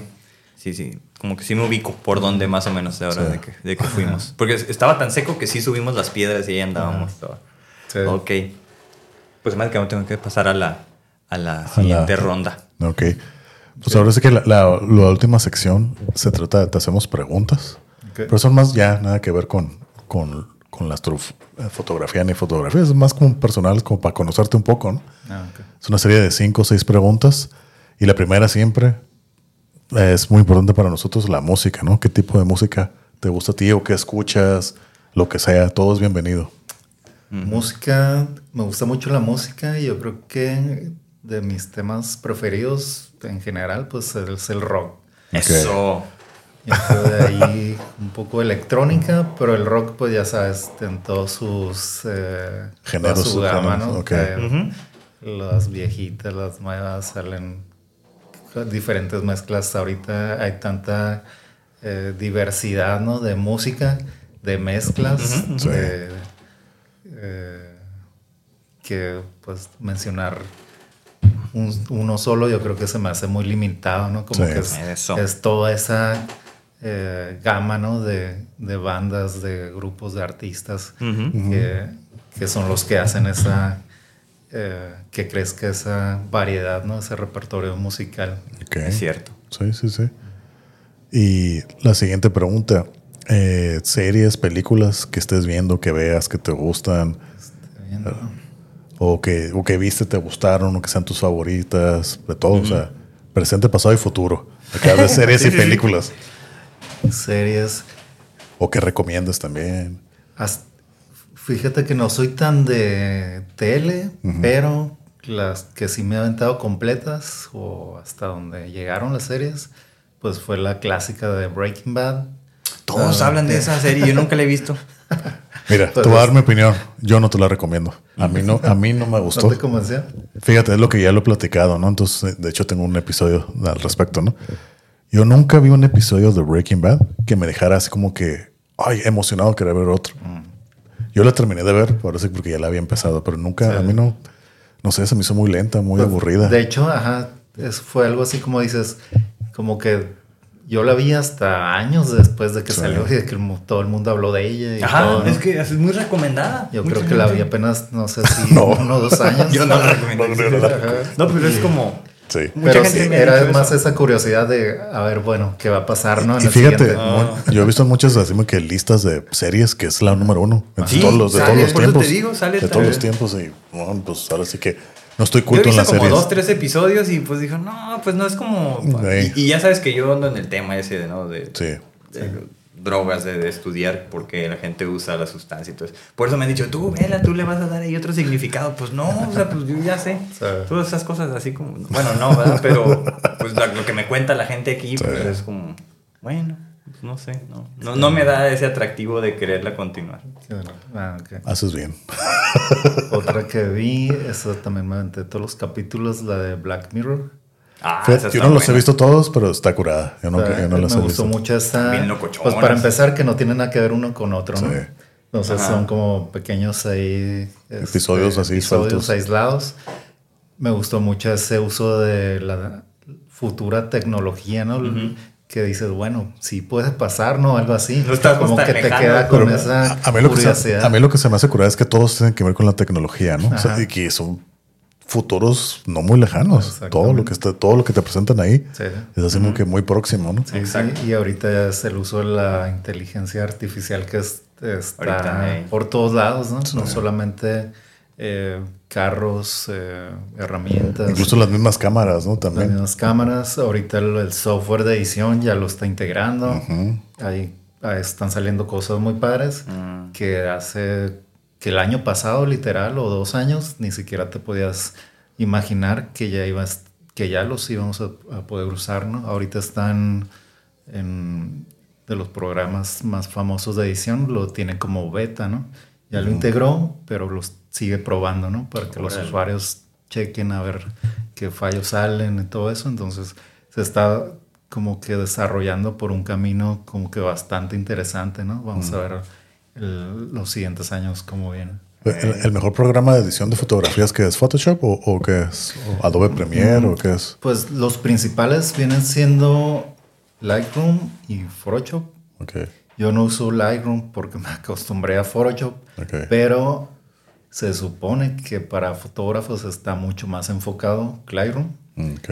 pero como yo tenía Photoshop cuando empecé a usar el, la hacer la edición y todo, pues te das cuenta que me fui sobre Te ese. y- especializaste en y eso. ya no le busqué. Pero Ajá, pues ahora sí sí. como dice, ¿no? Si no está roto, no lo arregles. Exactamente.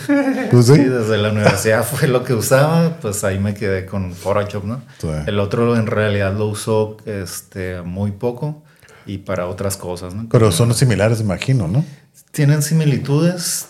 eh, la ventaja de Lightroom es que te integra en un solo software lo que yo uso por fuera en dos, que es Oh, Bridge y. Photoshop.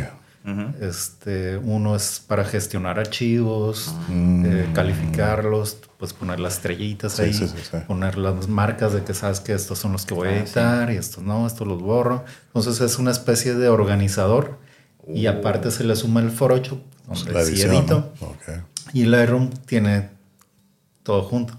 Entonces, eh, ahora sí que la herramienta que te funciona es Claro. la, la- Sí, la cierto. buena, ¿no? Claro, claro. En este Pues sí. caso el mío es el Photoshop. Oye, otra pregunta también de arte, ¿no? Arte culinario. ¿Qué es tu comida favorita? Uy, de comida. Comida, platillo, que lo que... Siempre he tenido ahí cierta debilidad por los caldos, el ramen. Ok. Como que la comida la ocupo que traiga su complemento, ¿no? Su crema, su sopa. Ah, como que, ok. que esa, eh, ese conjunto ahí, como que siempre me ha, me ha O gustado. sea, de varios Crema, tiempos, ¿no? Acá varios tiempos, Venga, ¿no? uh, qué O sea, interesante. Órale. Está bien. Y, y aquí, en, en- bueno, aquí estamos en la ciudad de Tijuana. ¿Cuál es el mejor ramen que has probado? El mejor ramen. Mm. Yo creo que... Ahí sí me la pusiste complicada. Fíjate, yo no soy de caldos, a, a contrario a ti. A mí no, no soy muy fan del ramen. Yo probé, ahorita ya desafortunadamente ya no existe, el, el Yoshi Ramen. No sé, lo- Ah, a mí sí, se me hacía cierto. buenísimo, buenísimo, Sí, ¿no? Ya no existe.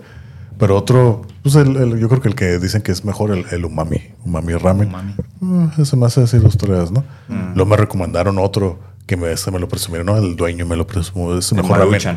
El mejor ramen que has probado en, tu vida, ¿no? El, eh, fui, no voy a decir el nombre, pero fui y la neta, no te puedo decir ni que estaba malo ni bueno, porque básicamente eran fideos mojados en agua. Ah, sí. Entonces, pues no estaba malo ni estaba bueno. o sea, simplemente No que. sabía nada. Pues no era, no sabía nada. No, pues ya que te dicen eso, ya te están generando una expectativa No, muy pues alta. claro, claro. Pero pues malo no estaba. Eh, bueno, sí. tampoco. Entonces estaba así como que neutral. Sí, ahorita que mencionaste a Yoshi Ramen, sí iba seguido y me gustaba mucho. Y Sí, eso sí ya es muy bueno. Que el agua de horchata con. que era con té, no me acuerdo. Con matcha, ¿no? Matcha. Sí. Estaba muy rica. Y como que todo el conjunto se me hacía súper bueno. Sí. Eh, sí, yo creo que sí ha sido los mejores. Hay otro en el Boulevard que se me olvidó su nombre, que está aquí por la, la telefónica. Mm. Frente hay una placita ahí O pequeñita. taconoya. Exactamente. Está bueno. Está muy rico. Está rico también. también. Me gust- lo que me gusta ahí son las giosas que te dan Sí. casi completo el plato. Están, ricas que también. eh, como que nunca lo había visto en otro lado. te las dan sueltas y bien contadas, ¿no? Sí. Acá, Como el platote. Se me hizo muy Órale. padre su Nunca he ido a comer eso. platillo. Para que probar, entonces ya es una buena recomendación. sí.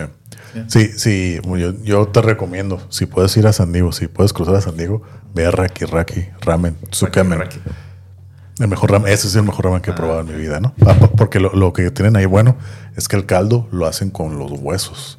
Haz de Ah, cuenta que muelen los huesos, los huesos del- de la carne y los echan, pero ya bien molidos, los echan al caldo, los revuelven y le da esa textura como muy cremosa Ah, y ese es el secreto. Ok. Y está bien bueno. Ya que dijiste eso, ya no, no se me Tú pruébalo, tú pruébalo. Vas a estar ahí todas las semanas. Ah, sí, está muy rico, muy rico.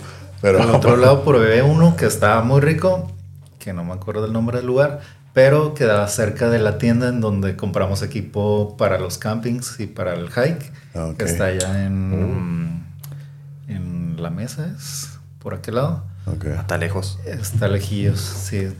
Está ahí literalmente a dos, tres cuadras de la tienda esta, donde nos hacemos de equipo y pues esa vez llegué por ahí, andaba hambreado y súper rico. Sí. Ah, pues así sabe más rico. Sí, Ok. sí. Sí. Entonces los, los caldos y las sopas. Órale, Sí, está bien. Y bueno, otra pregunta. ¿Tienes algún hobby o ah, practicas algún deporte, algún hobby, pasatiempo? Sí, pues aparte de la foto, Ajá. el Hiking. hiking ha estado, he estado bastante metido. Ahorita ya van como tres años con este Ok. que empecé. Empecé de cero, de no hacer nada y estar ahí todo el día en la computadora. A estar Dije, bien ¿Sabes activo. qué? Ocupo hacer algo porque, pues, ya los años pasan, ¿no? Eh, Sí. Entonces, eh, sí, me metí ahí al grupo y pues hacíamos caminatas primero, pues, ligeras, ¿no? Ujú. Por Sí, nuestra sí, sí, cuenta. claro. Ya entrando al grupo, pues ya vi que había más, ¿no? Que había cosas más pesadas. Fui viéndolo el equipo. Pues inicialmente como que uno piensa, pues, ah, nada más es caminar, pues No, no. No, no, no, no. No, pues, no. Ya después ves que las botas, que es los mismos calcetines, este, Ándale. tipo de pantalón, o sea, ca- hay, Hay cada toda una cosa. industria para eso ya. ¿no? Las Sí, sí, sí. mochilas no se digan, hay mil mochilas para escoger, Eh. unas con soporte, otras que acá, este, según lo que vayas a hacer. Y pues obviamente siempre tiene mucho que ver que sean cosas súper ligeras. Eh, y en el Ventiladas, ¿no? caso- Como el sombrerito ahí. Exactamente. Y en el caso de que vayas a zonas como me tocó ir a los volcanes acá en México, Mm. si es frío, nieve, hielo, pues ya es otra cosa, ¿no? Es Ujú. Llevar equipo Sí. eh, especializado que sea muy calientito para la zona que vas a andar y que sea muy ligero, porque allá cada gramo te pesa cuando lo Claro, llevas en la mochila. cierto. Sí. Son recorridos de la lista, por ejemplo, son creo que 16 kilómetros, que aquí no es tanto, pero a la altura que Sí, está hombre, la sí. Ciudad de México, te quedas sin Son varios, aliento. varios factores. Oh, fuiste que- allá, entonces a los volcanes de Ah, allá. está, altura? Entonces te avientas una caminada de 20 pasos sin parar y sientes No, que sí, te allá sí. falta el sí, aire. ¿Cómo no? O sea, y ir cargando, ir con todo el equipo. Entonces, cualquier No, grado. y más nosotros que de, de aquí del... Ajá, En del mar, ¿no? De altura Al del nivel mar. del mar. Altura cero y llegas allá. Oye, eso esto está más fuerte porque yo iba a decir, a mí me sorprendió ver cuando, cuando andabas allá en el Pikachu del Diablo, Ah, sí. que está es la, la montaña más alta de Baja California, Sí, ¿no? man. O sea, yo nunca lo he hecho y, y me, me gustaría. Ah. Entonces digo, oh, anda allá, Pepe. Entonces se me sorprendió, pero pues creo que ese está todavía más fuerte allá, ¿no? O sea, Sí, y nos pega a nosotros por lo mismo que estamos acá a la altura cero. Porque personas de México que han venido para acá se No, les hace más es- difícil el Pikachu. Ah. O sea, como que es unas cosas por otras. Lo que pasa es que el Pikachu, la travesía completa son cuatro días. Oh, completos. implica o sea, quedarse, entonces. implicas acampar, cargar comida de cuatro días, cargar equipo de cuatro días, Ah, ok. agua para No, no, cuatro está días. Entonces, es una travesía muy pesada. Con más de muy- resistencia, ¿no? Exactamente, mucha resistencia. Y allá, todos los volcanes son de un día, pues. Subes, bajas.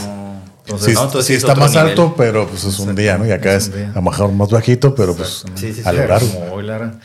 Pero sí, allá tiene esa, eso fue lo que yo sentí, ¿no? Hay personas que no los resienten tanto Ujú. y hay personas que les va mucho más mal que a mí, que se vomitan, Sí, Sí, sí, sí. sí, sí, que se marean, que les duele intensamente la cabeza. No, pues se les baja la presión, ¿no? Y son los síntomas del mal de altura, ¿no? Sí, claro. Entonces, a mí yo creo que fue un do- dolor muy ligero de cabeza, pero eso sí, súper agitado. Dabas Ah, no, 10 pues, pasos, sentías que el corazón se te salía. Sí, sí, sí. Y aquí pues hasta te hace el lujo de una corrida. Hasta, de reversa los ojos, no van para atrás. No, allá ni de chiste hacías nada que no tuvieras que hacer. Sí, eficiencia de energía, ¿no? O sea, Oye, pero ¿cómo, ¿cómo te pasó a ti? O sea, yo digo porque yo fui a la Ciudad de México, corrí, o sea, una trotada ahí en un parque, ¿no? Y yo me sentía bien, normal. O sea, yo iba corriendo así, pum, pum, pum. Pero de repente vi algo que aquí no pasa.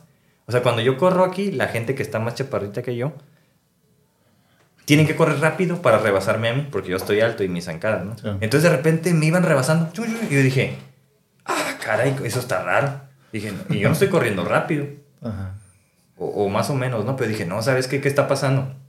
Entonces, lo que yo pienso es que mi desempeño se redujo, aunque yo no me sentía pesado ni nada. Sí, pero solo por juzgando por lo que sucedía alrededor de mí. Sea, Sí. Dije, yo tú ibas dándole igual que siempre, pero pues allá. Pero la realidad era otra. diferente. Era más lento, ¿no? O sea, que- Exactamente. Entonces, Y todos.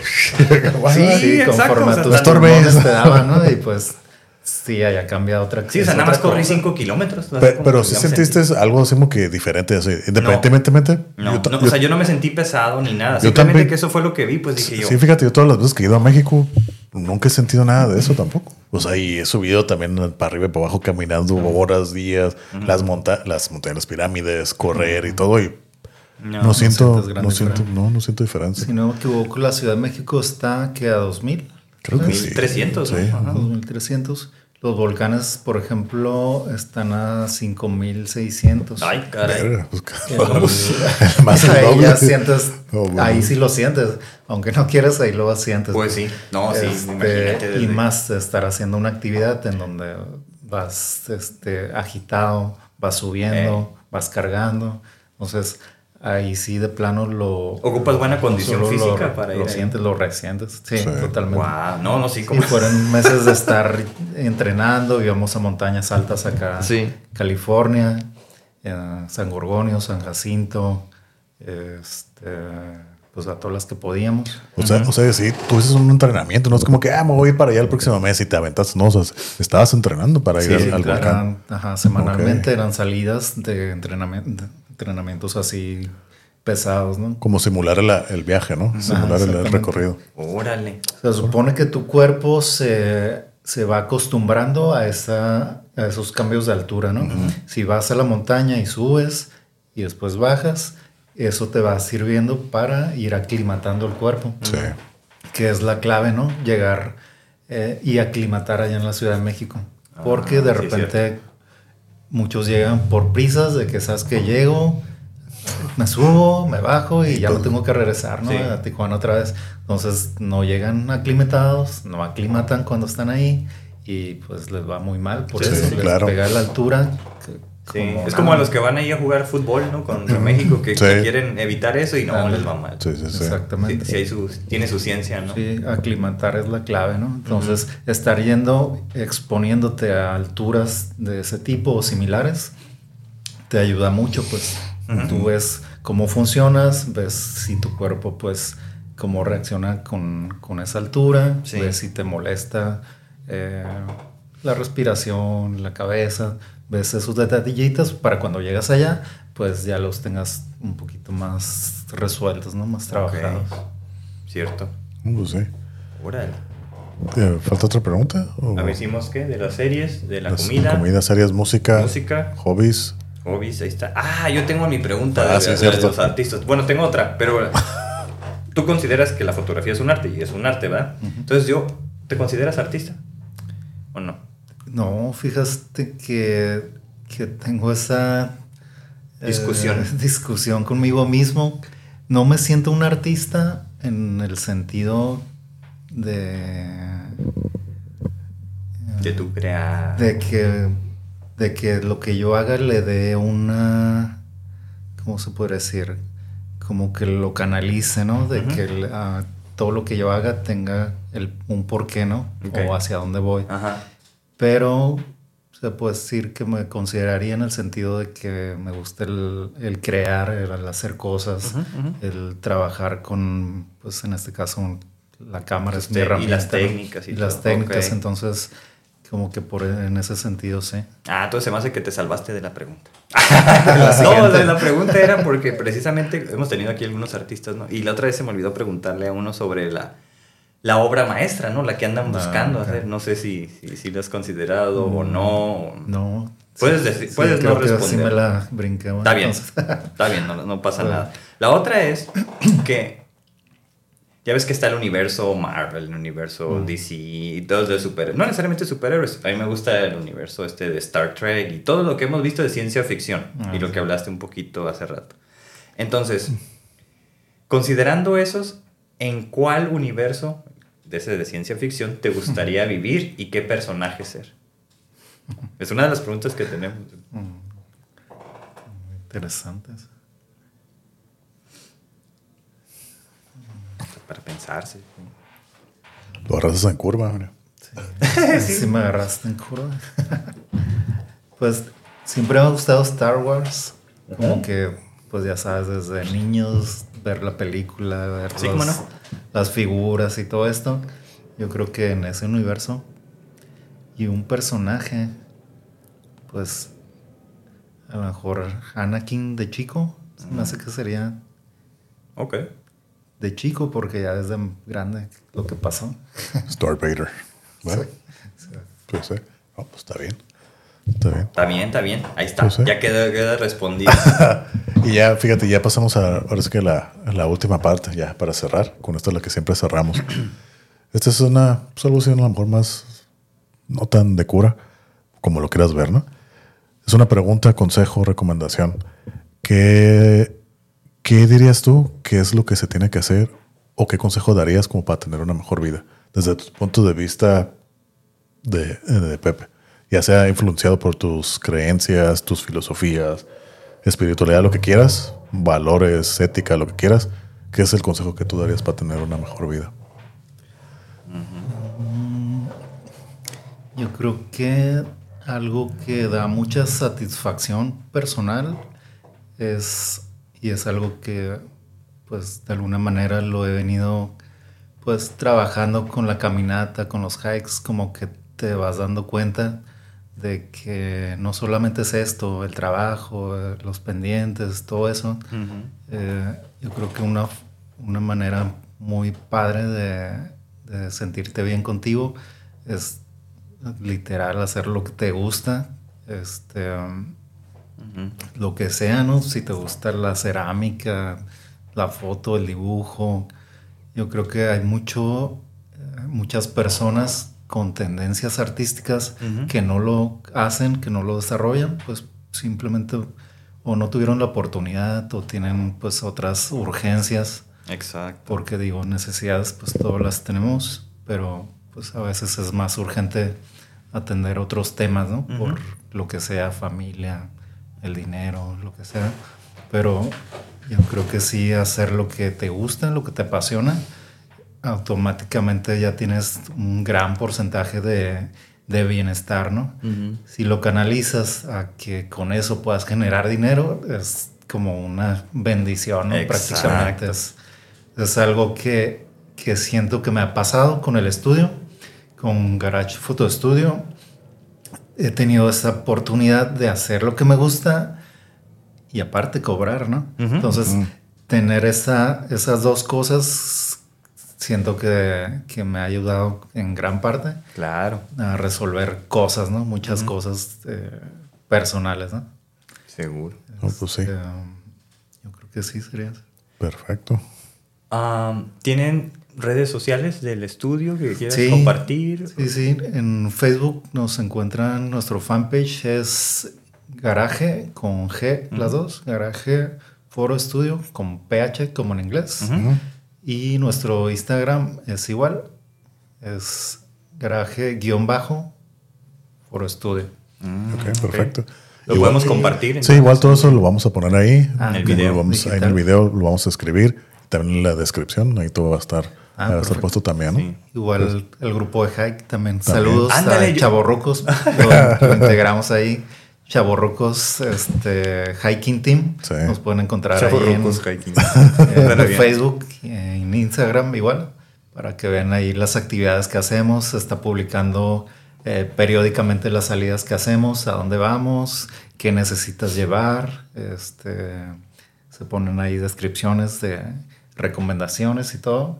y oh, aparte, pues es una página en donde todo mundo puede aportarnos si hay eh, salidas a otras partes, si hay recomendaciones, por ejemplo, ahorita por la temporada, como decíamos, de las víboras, se suben recomendaciones, qué hacer, qué no hacer lugares donde no hay que ir en temporada de calor, en este caso Laguna Salada, el Cañón de Guadalupe, son zonas que están cerradas, eh, cerradas, pero como no hay algo que te impida entrar, de repente mm. se cola uno pues, por ahí, ¿no? Sí. no falta nada. accidentes. Sí, ya ha pasado que se quedan sí, pues, No pasa nada, no pasa nada. Ha habido accidentes mortales, entonces eh, son muchas recomendaciones para los que hacemos estas actividades, ¿no?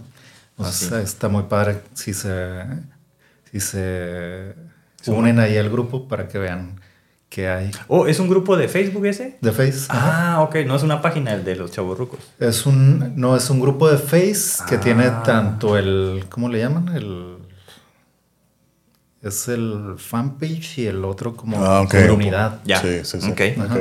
Me, me, voy a, suscribir. el que más tiene movimientos es el de la comunidad, porque todo el mundo publica. Ya sabes, también hay memes que claro. referentes a. Sí, toda la comunidad ¿no? sí, hiking y todo, ¿no? Sí, sí, sí. Y se filtra, ¿no? Porque sí, de repente. sacan. se, se desvía un poco. Me, voy a como a suscribir ahí porque ya ando empezando hiking. Digo, mañana vamos a ah, hacer uno desde la semana pasada. No, no es algo que he hecho mucho, pero lo, lo he estado disfrutando. Y bueno, más bien siempre lo he disfrutado, pero no es algo a lo que me dedicaba. Y ahora creo que ahorita, al menos ahorita que estoy como más de vacaciones puedo hacerlo. Entonces ah, veo que hay buenas recomendaciones porque ya vi que hay muchos peligros ahí. Entonces sí, más vale estar informado. Exactamente, con que sigas ahí las recomendaciones, qué hacer, qué no hacer tener precaución, por ejemplo, en temporadas de calor, pues llevar suficiente agua según donde vayas. Es cierto. Son detallitos que con la práctica pues ya te vas dando cuenta, ¿no? De que, ¿sabes qué? Pues eh, caminata nocturna, mi lámpara. Eh, voy a hacer más de 10 kilómetros, llevo al menos 2 litros de agua. Este, tú le vas midiendo porque el agua es algo también muy... Eh, que cambia de persona a persona, ¿no? Hay personas que toman mucha agua, hay personas que se la llevan con un litro. Con traguitos. Entonces, eh, pero pues hidratarse siempre es lo más recomendable, ¿no? Desde antes de la actividad, durante la actividad y después de la actividad también. Cierto. Sobre todo actividades como el Pikachu que estamos hablando, en donde tu cuerpo da todo lo que puede, vas al límite. Si no vas bien hidratado, te dan calambres, este Puedes tener dolores de cabeza, inclusive ya en caso extremo hasta alucinaciones por deshidratación. Entonces, este es súper importante. Ya en salidas de esas, pues ya eh, hacemos asesorías más concretas con las personas, con los interesados, para hacer un listado. Sabes que ocupas todo esto este, y durante la actividad y los entrenamientos eh, se les va diciendo qué hacer, qué no hacer. Y la misma práctica te vas, te vas Educando, dando ¿no? cuenta, Sí, ¿no? claro. Es cierto. Exactamente. Desde cómo pisar, qué botas. Oh, sí. O sea, todo eso tiene mucho que ver porque el terreno allá es agreste 100%, pues. Sí. Son rocas que pisas, se voltean. Si no vas con el calzado adecuado, Te tuerces. Ya me, ya le- me pasó la semana pasada, pero yo como estoy muy lastimado de los tobillos del básquet, o sea, yo me das cuenta que sí se me mueve y pues pone que siento el dolor en el momento, pero ya no pasa de ahí, ya no es una lesión. Y eso es porque yo ya estoy como bien lastimado. Entonces ya, ya siento como que soy muy flexible de ahí. Sí, no me pasó nada, o sea, al día siguiente, al día siguiente ya no hubo ni un dolor ni nada. Oh, pues Entonces, sí. No, pues muchas gracias, Pepe, por, por haber venido. No, muchas gracias a ustedes, Chris, Carlos. Muchas gracias por, por la invitación. Y aquí tienes las puertas abiertas cuando quieras volver. Ah, aquí está, gracias. siempre. Y gracias de nuevo por, la- por aceptar la invitación y la Sí, plática. gracias. Y ya nos comprometimos para el Sí, próximo. sí, sí. evento. Todos sí vamos a estar ahí. Con el Sí. celular. Con Ahí el le- celular. Para que le den like a la página tanto Sí. de Garage como de Chavo Sí, Rocos. claro que sí. sí. Ahí lo compartimos. ¿Qué andamos Vale. haciendo? Pues ahora sí, que sea. Pues hasta aquí la dejamos. Muchas gracias de nuevo y nos estamos viendo a la próxima. Gracias, saludos.